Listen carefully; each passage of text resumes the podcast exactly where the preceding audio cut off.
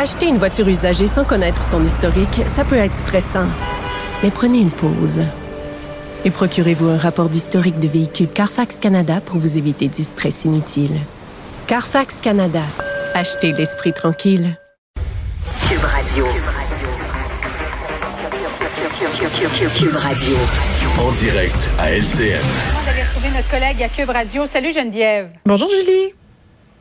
Bon, alors je sais que tu as vu ce documentaire que présente depuis les deux dernières semaines Netflix, The Social Dilemma, Dilemma en fait, euh, nos écrans de fumée, traduction française, sur euh, les effets néfastes des réseaux sociaux. On va écouter un extrait et on se reparle tout de suite après.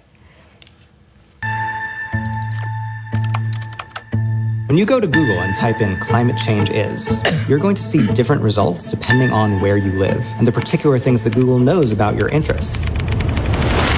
That's not by accident, that's a design technique.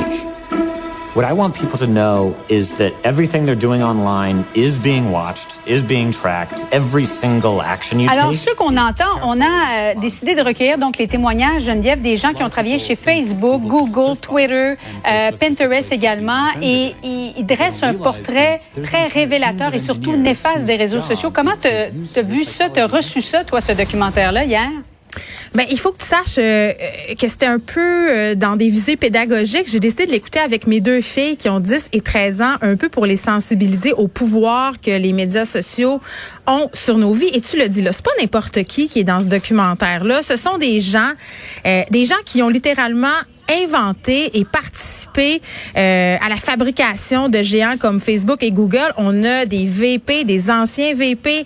On a la personne qui a inventé la monétisation de Facebook, c'est-à-dire euh, évidemment cette personne-là n'est pas seule, mais qui a mis en place euh, le système afin de rendre Facebook rentable. Et ce qu'on apprend, c'est euh, que ça va un petit peu plus loin que seulement nous présenter du contenu qui nous plaît. Parce que c'est un peu ça souvent qu'on entend quand on dit ah les médias sociaux sont trop puissants, ils ramassent l'information.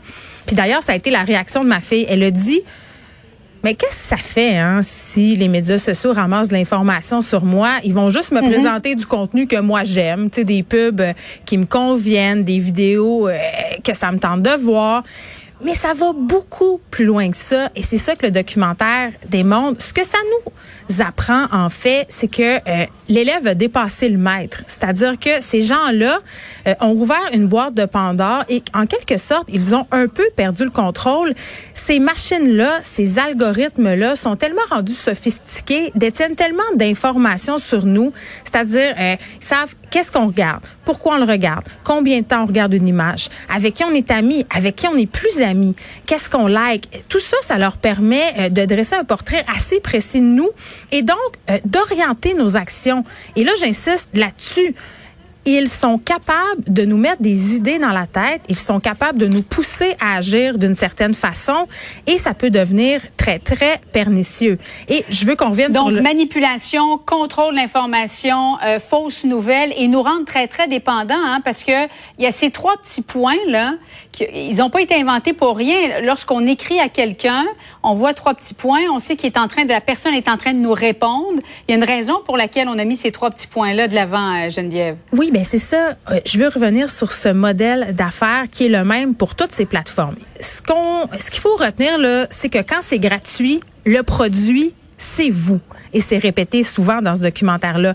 Et comment on monétise tout ça? C'est par le temps d'écran. Le temps qu'on passe euh, sur Instagram, sur Facebook, tout est en fonction de vous faire rester là, donc de vous garder captif, euh, de vous garder dans le vortex le plus longtemps possible. C'est l'anneau de Sauron, comprends-tu? C'est ça que c'est, là.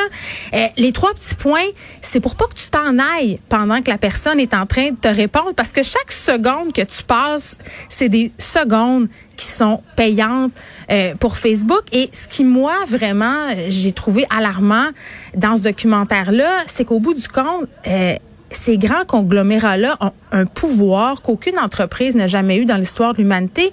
Ils ont le pouvoir de menacer la paix sociale. Ils ont le pouvoir d'influencer des élections. On l'a vu dans le cas du scandale de Cambridge Analytica aux États-Unis. On l'a vu aussi euh, dernièrement euh, avec ce qui s'est passé au Myanmar, euh, ce génocide envers une population, une minorité musulmane qui a été fomentée par le gouvernement, euh, largement aidé par Facebook, qui se sont servis de Facebook. Euh, tu sais, moment donné, tu regardes ça puis tu te dis quel pouvoir, qu'est-ce que j'ai laissé entrer chez nous et vers où ça va nous mener? Oui, ben il y a même l'ancien PDG de Pinterest qui parle d'une éventuelle guerre civile. C'est ce que pourrait, euh, c'est vers ça qu'on pourrait aller en raison justement des réseaux sociaux. Ça a eu quand même du bon. Je pense notamment à la révolution euh, du côté arabe là, en 2011, mais on a l'impression qu'il y a plus d'inconvénients que d'effets bénéfices. Merci beaucoup Geneviève. Merci Bonne beaucoup. fin de semaine à toi.